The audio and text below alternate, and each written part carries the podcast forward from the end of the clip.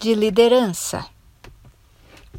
No capítulo 6 de seu livro, o profeta Isaías começa a nos revelar a visão que finalmente o faz aceitar a missão de ser portador das mensagens divinas ao povo de Israel. Vamos ler o verso 1.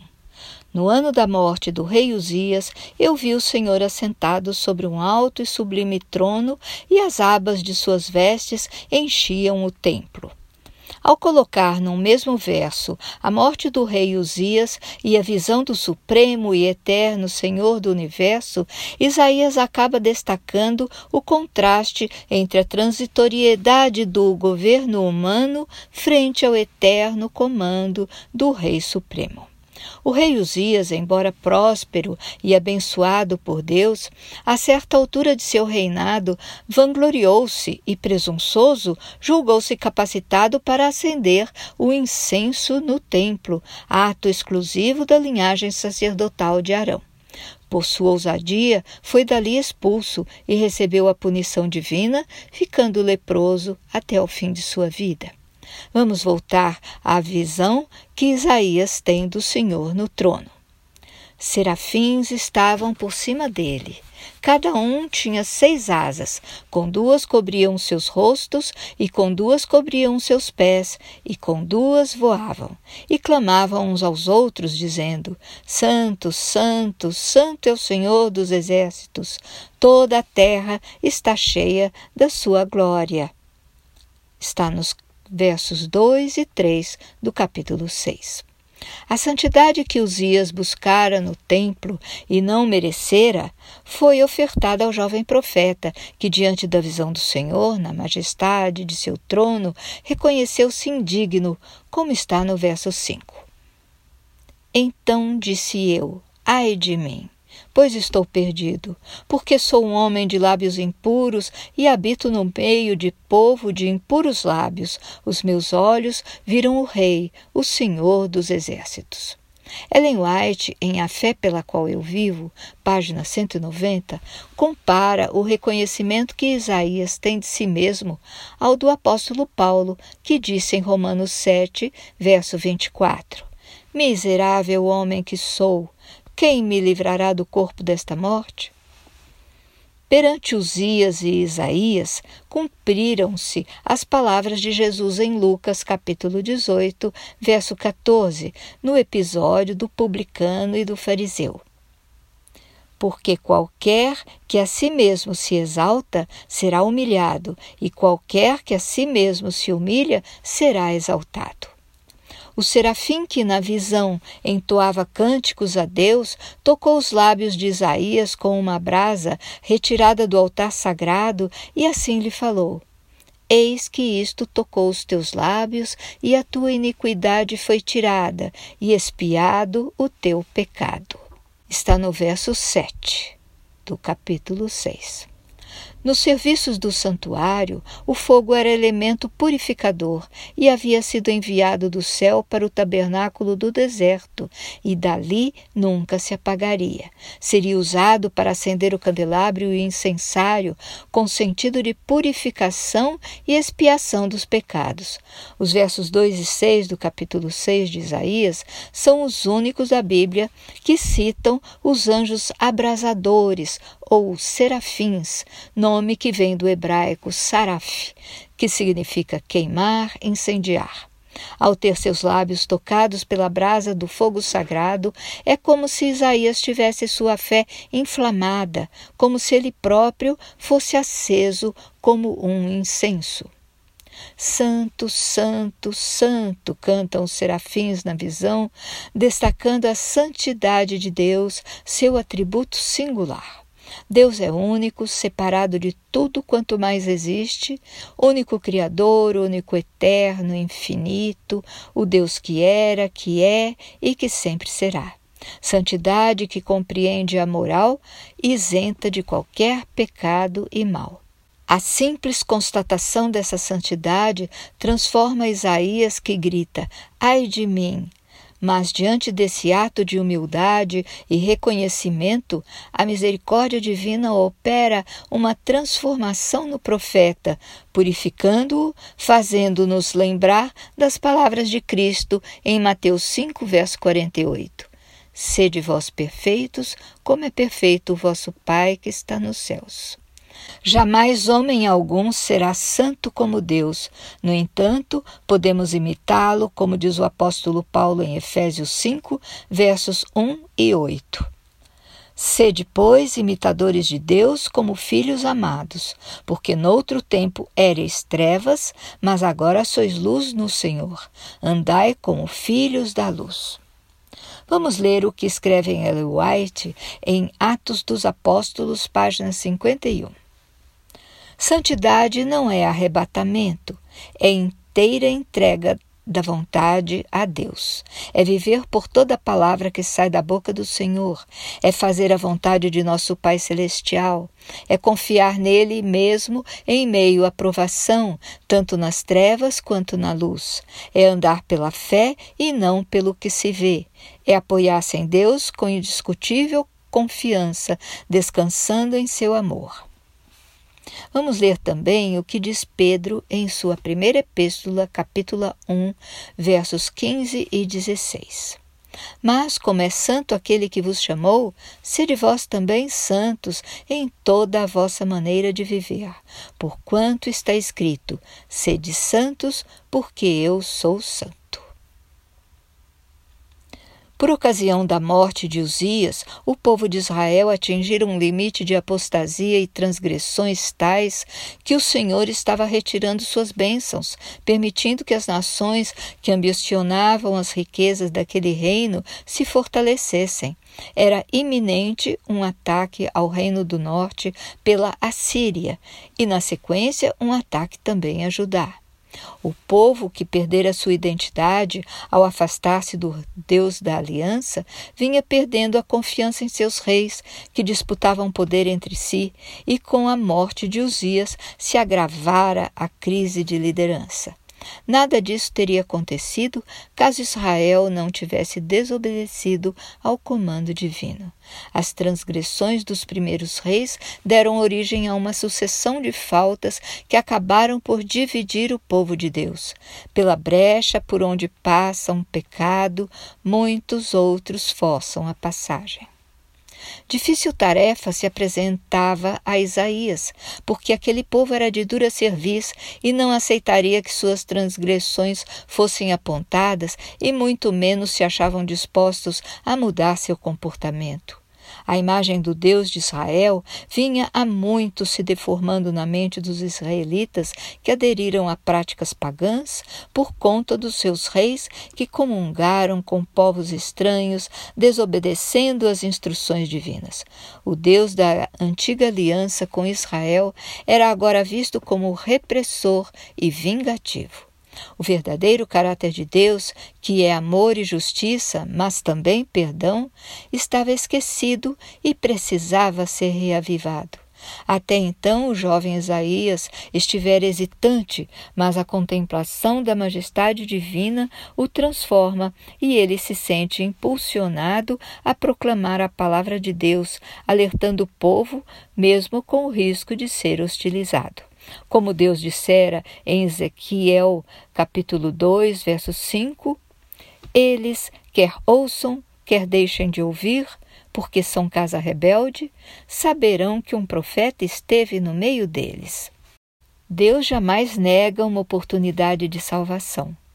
Isaías agora trabalharia animado, mediante a certeza de que um remanescente alcançaria a vitória final. Na verdade, antes que o profeta saísse a reavivar o povo, ele mesmo precisou ter sua fé reavivada, a ponto de ter a certeza de que sua tarefa valia a pena. É de Deus que nos vem a força para empreender qualquer tarefa, e é Ele que encoraja seus mensageiros de forma direta, como aconteceu, por exemplo, com Moisés, com Elias, ou em visão, como a de Isaías no templo. A Bíblia relata muitas ocorrências em que a morada de Deus foi local de encorajamento e reavivamento da fé. Vejamos o caso do salmista Asaf, que desabafa no Salmo 73 por sentir-se injustiçado, pois mantinha-se justo e ainda assim padecia, enquanto que os ímpios à sua volta prosperavam. Mas a partir do verso 17 ocorre uma reviravolta no entendimento do salmista. Até que entrei no santuário de Deus, então entendi eu o fim deles. Certamente tu os puseste em lugares escorregadios, tu os lanças em destruição. Como caem na desolação, quase num momento, ficam totalmente consumidos de terrores. Todos podemos separar uma forma pessoal de comungarmos com Deus para mantermos viva a nossa fé, por exemplo, aproveitando o templo no tempo e no espaço que é o dia de sábado, ou aceitando o convite que está em Hebreus, capítulo 4, verso 16. Cheguemos, pois, com confiança ao trono da graça, para que possamos alcançar misericórdia e achar graça, a fim de sermos ajudados em tempo oportuno. Nesse sentido, é importante que cada igreja providencie alimento para a fé do cristão, Todos os encontros ocultos devem provocar um reavivamento da fé e reconhecimento pelos participantes do verdadeiro caráter de Deus. A visão concedida a Isaías o fez constatar sua indignidade e, ao mesmo tempo, escancarou diante dele a santidade divina, por isso o profeta foi capaz de aceitar o perdão, e assim, purificado, não havia como deixar de sair divulgando as mensagens divinas. Há um ponto interessante a ser focalizado quando se trata da aceitação do perdão que Deus nos oferece. Conforme temos aprendido, a condenação não vem por conta dos nossos pecados, mas por falta de confiarmos na graça do perdão que Deus oferece. O perdão é de graça para o homem, mas custou a vida de Cristo. A graça é disponível para quem vai à cruz e aceita o sacrifício de Cristo e o reconhece tão onipotente a ponto de tornar brancos até mesmo os nossos pecados cor de sangue. Por isso, precisamos da educação cristã para nos ensinar mais sobre Deus, para reconhecermos cada vez mais o seu caráter e sermos impactados por ele, assim como aconteceu com Isaías.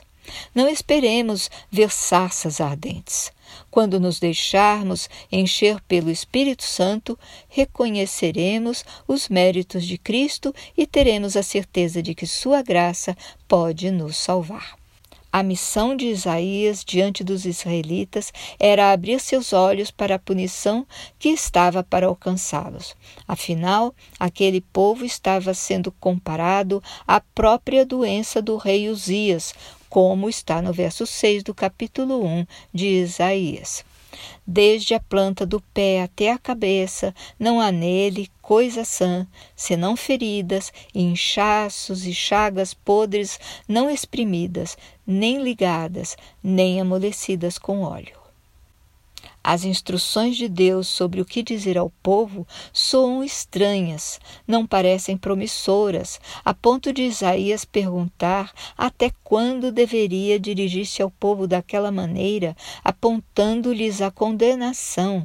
Ao que o Senhor responde: até que sejam desoladas as cidades e fiquem sem habitantes, e as casas sem moradores, e a terra seja de todo todo assolada. E o Senhor afaste dela os homens, e no meio da terra seja grande o desamparo. Isaías capítulo 6, versos 11 e 12. Mas Isaías também pode apontar a vitória final. Porém, ainda a décima parte ficará nela e tornará a ser pastada, e como o carvalho e como a azinheira, que depois de se desfolharem ainda ficam firmes, assim a santa semente será a firmeza dela. Capítulo 6, verso 13. Sobre a punição divina, Ellen White comenta em sua obra A Maravilhosa Graça de Deus, página 71. Nunca houve nem nunca haverá perdão incondicional do pecado. Tal perdão mostraria o abandono dos princípios de justiça que constituem o próprio fundamento do governo de Deus. Deus nada esconde, nem pega o homem de surpresa, mas aponta-lhe as leis, as consequências das transgressões e providencia repetidas oportunidades para que cada pessoa se corrija.